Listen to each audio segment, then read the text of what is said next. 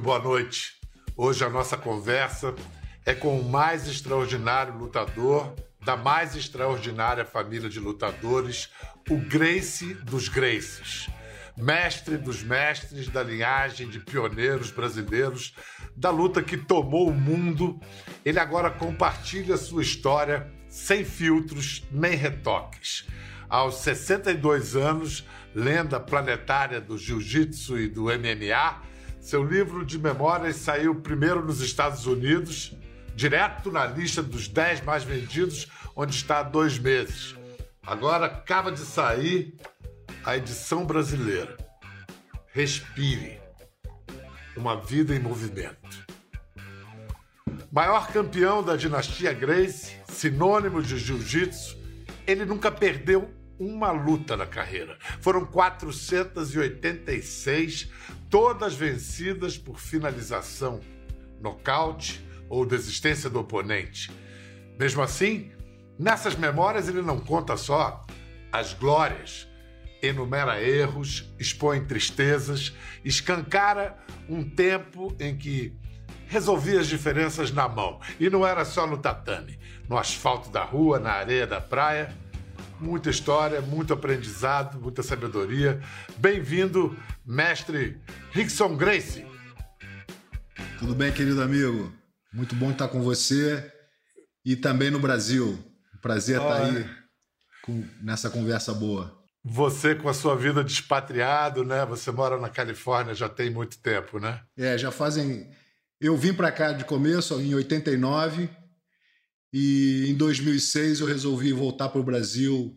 Passei seis anos no Brasil e depois voltei para cá. Agora estou aqui desde 2012, 2013. Escuta, eu estava lendo o prefácio lindo do, do, do José Padilha para o seu, é, seu livro e ele dá a dimensão não só do seu tamanho no esporte, ele faz uma comparação que não é exagerada, que você está para o jiu-jitsu e para a luta, assim como o Pelé está para o futebol. Mas na sua história, na sua história de sua família, tem algo diferente da história do Pelé, que é o seguinte: é como se o Pelé tivesse inventado o futebol. Aquele senhor que está ali atrás de você é o seu pai, é o Hélio? Sim, é o grande mestre Hélio Grace. Isso. Nossa inspiração o quanto ele é um criador do jiu-jitsu como nós conhecemos, tanto quanto os antecessores japoneses dele? Olha, sem dúvida, o jiu-jitsu veio para o Brasil no começo do século e quando foi exposto para o meu tio Carlos Grace, Conde, Conde Maeda Koma ensinou para o meu tio Carlos, ele ensinou uma expressão japonesa que, que ainda tinha muita fisicalidade. E o meu tio aprendeu com perfeição e começou a executar as técnicas da mesma habilidade que o Conde Coma tentava fazer. O meu pai, nessa época, ele era muito franzino e era proibido pelos médicos de participar de qualquer esporte. Ele tinha vertigens, ele, ele era um cara muito franzino, não conseguia fazer uma, uma flexão de braço, uma, uma barra de, de, de peito, ele era muito fraco. Então, meu pai, ele foi gradualmente começou a praticar jiu-jitsu. Só que o jiu-jitsu, no jiu-jitsu japonês, o estrangulamento era, por exemplo, era, era a estrangulação de pegar nas golas e fazer um estrangulamento quase com a força dos braços. Era uma coisa meio que física. Como ele não tinha condições de fazer, ele trouxe mais para o peito e usava o peito como alavanca ao invés de, de, de uma força de braço. E com essas pequenas modificações, o jiu-jitsu foi se transformando de uma forma que pudesse atender à fraqueza do meu pai, que era uma coisa única, e a coragem do meu pai, que também era uma coisa única. É era difícil misturar um, um leão e uma gazela. Então, meu pai tinha uma força de gazela, mas um coração de leão. Você vendo assim, você fala, pô, mas como é que aquele magrinho conseguiu isso? E é exatamente o segredo que está escondido nas técnicas que foram passadas para nós e que fez do jiu-jitsu uma arte que agora está transcendendo aí os quatro cantos do mundo e favorecendo a todos os lutadores. Era de se esperar, os seus fãs, os seus seguidores do mundo todo, a história de um super-herói, o cara que tem superpoderes. No entanto, a jornada do herói que você conta aqui você não se poupa, você conta a sua juventude, envolvimento com drogas na adolescência, gangue de rua, pequenos roubos, fala de porradarias desnecessárias em que se meteu. Para entender a jornada do herói, tem que percorrer também essas vielas escuras, é? Eu acho que não tem outro jeito. Eu achei por bem falar da minha vida como um todo, entendeu? Não só os, os, o lado bom, mas mostrando que eu também erro, que eu também tenho dúvidas, que eu também faço coisas erradas e que usei desse, desse mecanismo. Um, um, o mais importante é que eu saí de cada situação dessa com uma experiência e transformei de uma forma positiva para a minha evolução. E você também descreve uma configuração familiar muito peculiar, muito particular. Vocês eram nove filhos, todos com sim. nome com a letra R, né? Rodion, Helson, Holker, Royler, Royce, Hérica, Robin, Risse. É, eram todos filhos da mesma mãe? Como é que se organizava é, essa família? Olha, havia um entendimento entre o meu tio Carlos e o meu pai Hélio que eles queriam fazer um clã. A intenção deles era ter bastante filhos para poder criar um, um, uma situação onde existia um clã Grace, não era mais um ou dois. E para isso, eles queriam ter filhos e, às vezes, a situação de, demandava que tivesse uma, uma nova mulher para isso. No caso, a minha mãe, quando se casou com meu pai, ela tinha ligado as trompas e já tinha tido dois filhos anteriores. Então, nesse caso, é... a minha mãe amava meu pai loucamente, e sabia que meu pai estava numa missão de criar um clã.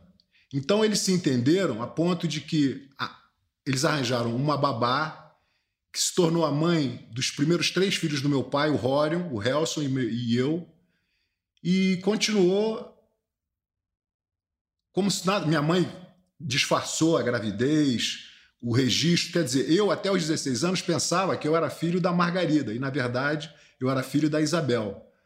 E a partir daí, meu pai também continuou essa trajetória, arrumando uma, uma outra esposa, que era secretária da academia e que teve mais seis filhos. Eu acolhi os meus novos irmãos com, entendeu? Fomos criados a partir desse momento juntos e, e a coisa se tornou uma, uma família unida, respeitada e todas na mesma missão de, de, de representar o legado. Ah, ele de fato cumpriu a, a missão de, de fazer o seu clã. A, a, sua prima Kira, também uma super lutadora, teve aqui no programa e, evidentemente, você tem filhas também, elas devem se admirar com, com o machismo daquele tempo, né, que permitia uma estrutura dessa. Como é que as suas filhas se relacionam com essa história? Elas entendem, elas dão sentido para isso? Completamente. Eles sentem que eu fui eu fui criado de uma forma, mas eu criei de uma forma um pouco diferente, mais adaptada à realidade da modernidade do onde a gente vive e tudo mais. Rickson, a sua primeira luta profissional entrou para a história. É, naquela época em que seu pai chamava qualquer tipo de luta para lutar contra o jiu-jitsu. Isso foi em 1980 contra o, o Zulu, né, um campeão Sim. maranhense que estava invicto, é, Reis estava invicto desde 1963, ele tinha 10 anos mais que você, é. sei lá quantos quilos, 20 quilos mais que você. E aí, por que, que você foi escolhido? Olha, eu me escolhi porque eu vi o meu pai negando ao Valdemar Santana a possibilidade dele arrumar um lutador. O Valdemar Santana ligou de Brasília, falando: mestre, eu queria que tivesse alguém aí para lutar com o Zulu num evento especial. E eu vi o meu pai, quando eu entrei na, na, na sala, eu vi o meu pai falando: não, infelizmente não tem ninguém aqui para isso, não sei o quê. Quando eu percebi que a busca era de um lutador, eu fiquei: papai, me bota, me bota, me bota. Ele olhou para mim e falou: não, não é para você. Eu falei: não, me bota, me bota, me bota, me bota. Aí fui para Brasília, entendeu? E me confrontei com, com o Zulu. No, acabando o primeiro round, eu estava morto. Eu, eu engatinhei pro, pro canto do ringue e falei pro meu pai: papai eu quero parar porque eu não aguento mais. Estava realmente exausto. Aí ele falou: Não, ele está pior que você. Começou a me massagear. Ele está pior que você. Agora você vai ganhar ele porque ele está morto. Eu falei: Papai, eu tô sério. Eu quero parar. Não dá mais. Aí o meu irmão Hollis me jogou um balde de água com gelo na cabeça. Eu dei aquela respirada. O, o, o, o Bel, o, o round bateu de novo. Eu fui para o ringue. e consegui, em três minutos, consegui pegá-lo pelas costas e finalizar no estrangulamento por trás. Então, a partir daí, eu falei: ou eu vou com tudo, pronto para morrer, ou eu não vou. Mas se eu tiver dia, eu não vou pensar, ah, eu devo parar, ah, eu devo desistir, ah, é hora de. Então eu comecei a ver aquilo como uma. Um, o pior inimigo seria a minha própria mente me, me, me desanimando. Rickson, deixa eu mostrar para o pessoal, porque o Zulu aí pediu revanche. E aí teve revanche no Rio, em 83, diante de um maracanãzinho lotado. Dessa luta nós temos imagens. Vamos ver. Principal atração da noite foi o Vale Tudo entre Casemiro Martins, o Rei Zulu, o imperador do Maranhão, contra Rickson Gracie. Zulu, de 34 anos, 1,90m de altura, pesando quase 100 quilos, entrou primeiro. Em seguida, Rickson Gracie, 23 anos, pouco mais de 1,80m e 80 quilos. Tudo depende dele. Se partir para cima de mim, eu acho que não vai demorar muito, não. Resolvi pegar, mesmo como amador, mesmo como lutador amador que sou, eu procuro fazer uma boa luta com ele, entendeu? E arrepiar esse homem aí. A iniciativa foi de Rickson. Aos quatro minutos, Rickson se livrou dessa incômoda posição e estrangulou o imperador do Maranhão. O público vibrou. Mais uma vitória da família Grace. E vamos ver se esses eventos continuam sendo incentivados, entendeu? Não digo comigo, mas para alegrar esse pessoal todo, ver como é que o pessoal tá tá carente desse tipo de, de brincadeira, né? Então realmente é um negócio bacana de se ver. Brincadeira para você que é forte. Rickson, que cara de menino, rapaz, um, uma criança ali, né? O que se diz é que essa luta foi, se não foi a semente, foi uma das sementes do MMA que virou essa indústria que movimenta bilhões de dólares no mundo. Por que, que essa luta foi o início de tudo? É, até então, já tinha um espaço de quase 30 anos que não se havia uma luta de vale tudo no Rio de Janeiro. No tempo do meu pai, eles criaram um programa de televisão chamado Heróis do Ringue, e isso promoveu muito o jiu-jitsu contra outras artes marciais, eram lutas violentas feitas na televisão e, eventualmente, acabaram com o programa. É, houve uma certa críticas e tal, e acabaram com o programa. E desde então não se ouve mais a, o Vale Tudo na televisão ou no, nos esportes e tal. E com esse, com esse renascimento do Vale Tudo, as pessoas começaram a entender que poderia ter desafios entre outras artes marciais. Foi um recomeço da nova era que, se, que levou hoje ao MMA. Nessa sua juventude, estamos falando dos anos 80 no Rio, você não, não lutava só nos ringues, você brigava na rua, na praia. Como, como é era essa rivalidade entre o jiu-jitsu e as outras artes? Ali, na, na rua, na, na vida. Quando havia um problema entre dois atletas de arte marcial na rua, a coisa não precisava tomar um, um cunho oficial e ir para um desafio num evento numa luta a gente decidia com, como dois homens que estão querendo disputar e ver quem é o melhor, entendeu? Então poderia acontecer uma luta numa rua, numa praia, numa escola, num, num beco. Era só marcar e lutar como dois cavalheiros para como um duelo na, no passado. Ah, então vamos mostrar um que ficou célebre na Praia da Barra, foi filmado por um de seus irmãos, 1988. Rickson pega Hugo Duarte.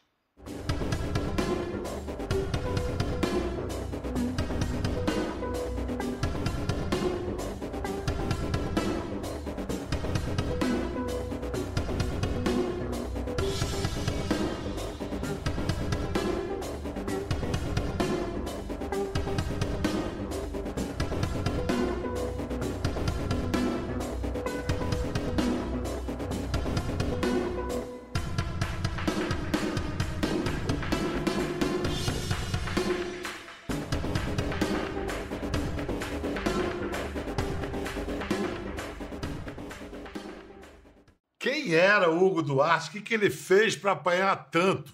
Ele era um grande campeão, casca grossa, danado, da, da, da, da, turma da luta livre, e começou uma fofoca que eu não teria tempo de. porque eu estava para ir embora para os Estados Unidos. Então, se eu deixasse que a fofoca ficasse e não tomasse uma atitude um pouco mais dinâmica, uh, eu teria que ir embora e parecer que eu tinha fugido do, da briga. E uma semana depois desse evento, ele pediu uma revanche que ele foi meu, na escola é, Padre Antônio Vieira, onde a gente dava aula na, tinha uma academia, e ele veio pela rua e houve um outro combate também no cimento. E mais uma vez eu tive a superioridade, mas tenho maior respeito pelo Hugo, ele é um casca grossa e continuou treinando e lutando, fez lutas no Japão, é um, é um grande homem e foi um bom duelo, mas foi uma coisa honrosa de cavalheiros. Você está com 62 anos. Quando foi a última vez que você brigou? A última vez, rapaz, foi na minha luta profissional. Foi nessa em 2000. Que eu não considero uma briga, né? Foi uma luta oficial, mas foi. Em, uma luta, é, uma luta. Foi em 2000. Uma briga, então, nunca mais. No passado, eu tinha a visão de vencer, de lutar para vencer. Atualmente, eu uso as mesmas ferramentas para vencer sem lutar. Então, o guerreiro espiritual hoje está mais forte na minha vida do que o guerreiro físico. O título do seu livro, Respire. É, penso que é, o segredo é bater, ou é saber apanhar, que é músculo, que é golpe. Aí você vem e fala, entrega no título, respire. Qual, o que é a técnica de respiração? Que técnica de respiração ela é, é, é invencível? Olha, foi um divisor de águas para mim, a minha, o meu, o meu relacionamento com Orlando Cane, que é o meu mentor de respiração, de bioginástica. A respiração, muita gente pensa que, ah, eu tomei um tapinha na bunda quando nasci e agora, é, é, é, tô vivo, tô bem, tô respirando, já sei respirar. Não é bem assim. Quando você não sabe respirar, você usa a parte emocional do seu pulmão. É uma parte que te traz um pouco mais de emoção, de claustrofobia, de, às vezes até pânico se você não, não, não controla. Quando você sabe respirar, você usa o diafragma, que parece até que tem ar dentro da sua barriga, mas não tem, porque quando você mexe o diafragma, você empurra o estômago para frente e para trás, mas o ar vai exatamente para as costas, aqui para o lado, para a caixa torácica, para dentro aqui do pulmão, nas costas, que você não acessa se você não tem a respiração diafragmática bem afiada. Diz a lenda que a sua luta mais difícil, se não a mais difícil, uma das mais difíceis que você teria quase perdido, foi justamente a última, em 2001, em Tóquio, contra o japonês Masakatsu Funaki, que era, uma estrela, que era uma estrela do MMA na época. Sim. É verdade que ele quase cegou você na luta? É, ele veio preparado para tudo, né? Ele é um cara mais pesado que eu, ele tinha 240 pounds e eu tinha 195 pounds. Então ele era mais pesado, mais jovem, 10 anos mais novo. Então é um cara que veio com a, com a missão de me vencer. E a gente sim se confrontou assim nos no primeiros 10 minutos do, do ele não queria ir para o chão. A gente ficou na corda ali, meio que se batendo, e ele estava meio que completamente defensivo e preocupado em não ir para o chão comigo. Aí teve uma hora que eu quis puxá-lo para o chão e não deu certo. Eu caí sentado, ele veio para cima de mim e me, me deu um soco. Nessa hora, o soco não foi um soco potente, mas o cantinho da luva foi diretamente no meu olho e empurrou o meu olho para dentro, fazendo uma fratura orbital, orbital que não, me, não deixava o meu olho mexer mais. O meu, esse olho mexia, o outro estava preso. E me deu uma cegueira momentânea, aonde eu vi porque o nervo óptico se conecta atrás, então quando você recebe uma, uma dedada, um negócio num olho, você para de ver com os dois. E eu fiquei naquela situação meio que cega, entendeu? Deitado no chão, 70 mil pessoas vendo o, sem, dar, sem piscar, e cada vez que ele chutava, eu e o, e o público todo. Oh, oh, e o meu irmão dizendo: Levanta daí, o que é que tá fazendo aí? Levanta. E só eu sabia que eu estava cego, né? Que eu não podia ver nada. E fiquei calmo ali, mais uma vez, a minha, o meu controle emocional, a minha visualização da luta, a minha capacidade de entender o meu momento.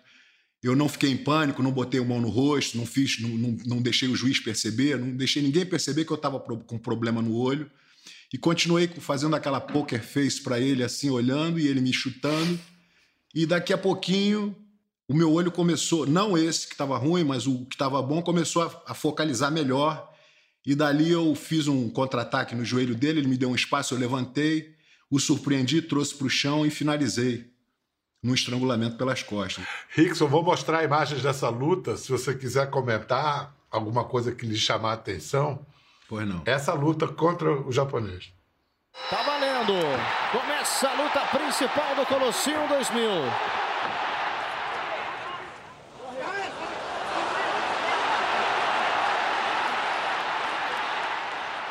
Esse é aquele começo que você disse que ele não queria ir pro chão. É, ele ficou, ele ficou completamente calmo aí, esperando uma hora dele poder me. Ele queria me dar, dar soco, né? Ele queria usar o potencial dele para me nocautear. Mas eu não dei a distância. Agora foi pro chão, hein? Ó, essa é a hora do soco, ó. Ah, tá. Aí, esse aí, foi esse. Aí você já não tava vendo nada. Aí eu tava completamente cego. Rapidamente se levantou o Rickson. Ele não tava esperando que eu fosse pro ataque. Boa joelhada do Rickson. Já trouxe pro chão. Já passou a guarda, hein?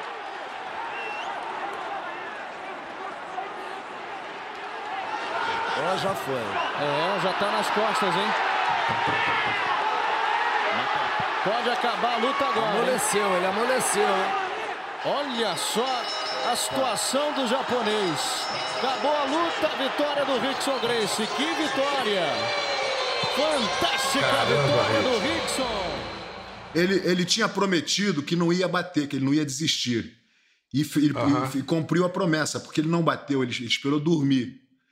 E com essa sensação, ele depois se aposentou, porque ele falou: Eu nunca senti a morte vindo perto e eu, e eu não podia evitar a morte, porque eu não ia desistir.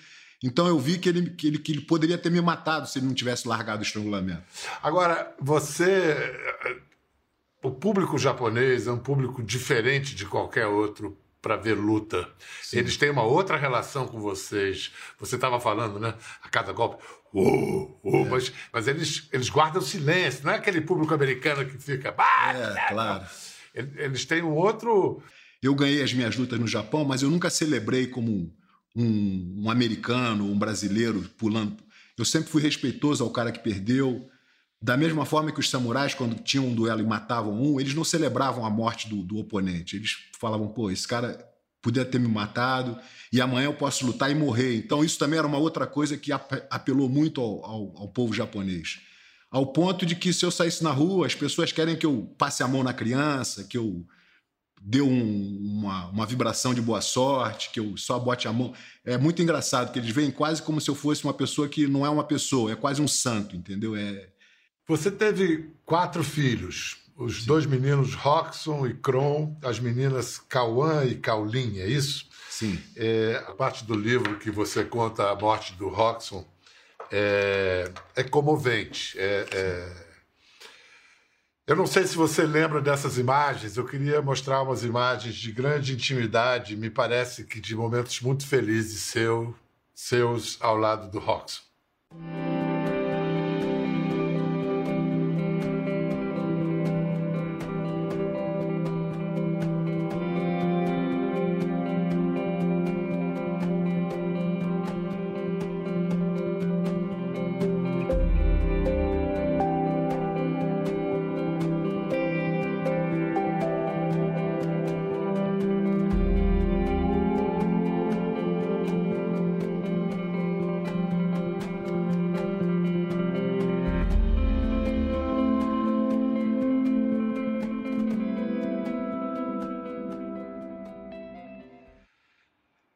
Essa luta, essa luta você não venceu, né? Essa daí você teve que Foi defini- definitivamente a, a maior derrota da minha vida. Mas eu acho que me deu também uma luz e a capacidade de, de, de reganhar a felicidade, porque quando você perde uma coisa muito importante, você morre junto. Não tem como você querer ter uma, uma atitude moral, equilibrada, racional em cima de uma perda que destrói teu coração. E o fato de eu ver essas pictures agora, eu, eu realmente voltei naquele momento, então estou até um pouco emocionado. Mas não representa a minha realidade. Eu não penso no Roxon e choro, eu penso no Roxon e rio. Fico feliz porque ele me deixou uma, uma grande mensagem mais ou menos por, vai, por uma, uma, uma média de cinco anos, eu passei um processo de grieving, né, de, de, de superar esse processo. Não só Luto. eu, é um luto. de a família toda, todo mundo perdeu os pés. E eu decidi não lutar uma luta importante que eu tinha marcada, tive que desistir, cancelei logo em seguida da luta do Funac, que seria uma luta do Sakuraba, uma luta, no meu caso, milionária, que é botar o burro na sombra, seria tudo ótimo. E eu tive que cancelar e ficar recluso à família, focalizado em dar amor, em dar suporte para os meus filhos, para minha ex-mulher, etc. E aí, num dia desses, eu acordei, fui para fui pra, fiquei na, no bosque e subi num pinheiro grande que tinha lá em casa e vi uma, uma visão linda do oceano e resolvi fazer uma plataforma para honrar a, a, vida do meu filho, uma plataforma de madeira bem alta. E depois que eu peguei essa ideia, eu fiquei fascinado com a ideia e passei três semanas do primeira luz do sol até a última luz do sol trabalhando nesse projeto, minhas mãos sangrando de tanto, de tanto mexer com madeira, com chave de fenda, etc. E aí consegui, depois de três semanas, realizar esse, esse negócio. Ficou uma coisa linda, invernizada, perfeita, vendo o oceano. Uma coisa que eu realmente fiquei orgulhoso. Botei uma, uma, uma foto do Roxon, uns incensinhos e tal, e fiquei muito orgulhoso e realizado de ter feito uma missão tão sofrida a ponto de eu falar agora eu fiz, eu fiz um monumento aqui para honrar você e agora eu estou livre da minha da minha penitência, vamos dizer assim. E deu uma melhorada no meu estilo, no meu, no meu, no meu sentimento, mas não me saiu, não me tirou ainda do buraco. Passou-se mais um ano, alguma coisa, eu indo lá com, ficar confortável e descansar e rezar, conversar com o Robson muito tempo. Num determinado dia, eu lá meditando, eu pensei que meu pai havia me dito uma vez que nada era totalmente ruim ou nada era totalmente bom. Tudo que é ruim tem um lado bom e tudo que é bom tem um lado ruim. E eu comecei a procurar qual seria a razão positiva, o que seria de bom na partida do Roxon. E dentro das minhas reflexões, eu reparei que até o momento do Roxon partir, eu tinha uma família perfeita, eu tinha saúde, eu tinha status, eu tinha fama, eu tinha dinheiro, eu tinha tudo que eu precisava e me achava que era dono do mundo. Ao ponto de que se o meu filho ou minha filha ou alguém chegasse numa coisa importante e falasse, Rickson, tem uma mensagem, um negócio importante para você fazer, você tem que ir para o seu. Eu falava, olha, espera um minutinho que eu vou pegar a onda. Quando eu voltar do surf, eu resolvo isso. Com a partida do meu filho, eu vi que o amanhã pode nunca acontecer. Pode não haver o amanhã. E isso fez eu regrupar minha vida de uma forma muito objetiva, porque eu comecei a ver o dia de hoje como o dia mais importante da minha existência. Não o amanhã, eu não deixo mais nada para o amanhã. Por exemplo, hoje, se a minha filha. Eu estou indo para o Japão amanhã. Eu estou indo hoje para o Japão na freeway para o aeroporto. Alguma coisa que eu vá fazer lá, um seminário que seja. Minha filha liga para mim de Nova Zelândia, que ela está na Nova Zelândia. Papai, chorando, preciso falar com você. Eu vou parar o carro na freeway. Fala, meu amor, o que, que houve? Ah, é porque eu estou aqui, não sei o que eu faço da minha vida. Ela vai falar durante uma hora, duas horas, cinco horas, a hora que for, e eu vou tentar conversar, entender, é, protelar, o que, que, qualquer coisa que eu seja como pai para fazer o melhor possível para ela se sentir bem. Quando essa conversa acabar, eu vou desligar o telefone e aí vou ver, ih, rapaz, perdi meu avião para o Japão. Vou ter que cancelar, vou ter que avisar, vou ter que mudar, pegar outro. Ou seja, o meu hoje se tornou a coisa mais importante da minha existência. Então eu me sinto hoje feliz da vida de ter renascido de uma forma espiritualmente mais forte para poder exatamente representar a partir do meu filho com a, com, a, com a felicidade que eu tenho de saber que eu sou hoje um homem melhor, mais forte, mais feliz. Claro que a saudade existe, mas o que ele me deixou como, como, como tesouro, como informação, é uma coisa que eu vou ter sempre no coração como uma coisa boa, que eu honro e, e fico feliz na partida do meu querido, meu querido filho. Rickson, é muito tocante. A gente falou, você falou, é, ao falar da morte do seu filho, você acabou falando muito mais de renascimento, Sim. da morte como renascimento. E você sabe que é, você é um homem experiente, sabe que a vida não acaba com a morte. Quer dizer, você, um dia sua vida vai acabar, mas tudo que você fez, as pessoas que te conhecem, o que você plantou, isso vai continuar, sua vida vai continuar para além de você. O que, que você gostaria é, que continuasse depois que você foi embora desse corpo físico? Onde a sua vida é, deveria, você gostaria de ver a sua vida continuar a florescer? Além de seus filhos. Olha, no meu serviço. O meu maior serviço é ensinar as pessoas, não ensinar a top lutadores como meu filho Kron ou como outros lutadores que estão aí representando a família. Esse não é a minha, minha grande missão mais. Não é mais fortalecer o, o pico da pirâmide, aumentando a, a eficiência do jiu-jitsu. Para mim, agora, a, a beleza está em aumentar a capacidade da base da pirâmide para acessar pessoas que têm menos interesse por combate. Tanto que hoje em dia o meu, o meu refrão é: não lute para vencer, vença sem lutar. Entendeu? Eu gostaria de enfatizar mais dentro do meu serviço a capacidade de, do ser humano normal, do, do, do executivo, do pai de família, de começar a se envolver com o jiu-jitsu atra através de uma prática suave, de uma prática inteligente para aprender a respirar, para aprender a força invisível que ele tem, não sabe que tem, através das alavancas e dos posicionamentos. E isso não vai fazê-lo um grande campeão de luta, mas vai fazer com que ele entenda melhor a capacidade de agir com, com, com maior capacidade com relação a problemas, desde a Covid, como falta de dinheiro, como falta de, de atenção, como qualquer coisa, busca de relacionamentos ou etc o, a ideia do jiu-jitsu para todos, ela tem que continuar e isso vai ser a maior, a maior alegria para o meu espírito no momento. Rickson, um grande abraço, cara. Muito, muito legal te conhecer, conversar com você. Eu que te agradeço, Manda, querido. Manda um beijo para essa pessoa que eu sei que é muito importante na sua vida, que é a Cássia. Eu sei que nesse seu recomeço de vida também acabou um casamento, mas começou um novo amor. Minha querida produtora está é sempre aqui do meu lado, você. fora da câmera, para dar uma força. Cadê? Cadê? Fala para dar um tchauzinho aí pra gente. Só um tchauzinho rápido. Ei, Cássia! e aí? Curtiu? Perguntou se você curtiu. Muito.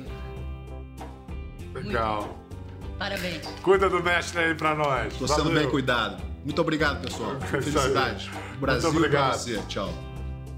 Recomendar mais uma vez, já está nas livrarias, Respire uma Vida em Movimento, as memórias desse, dessa vida incrível, desse cara incrível, Rickson Grace.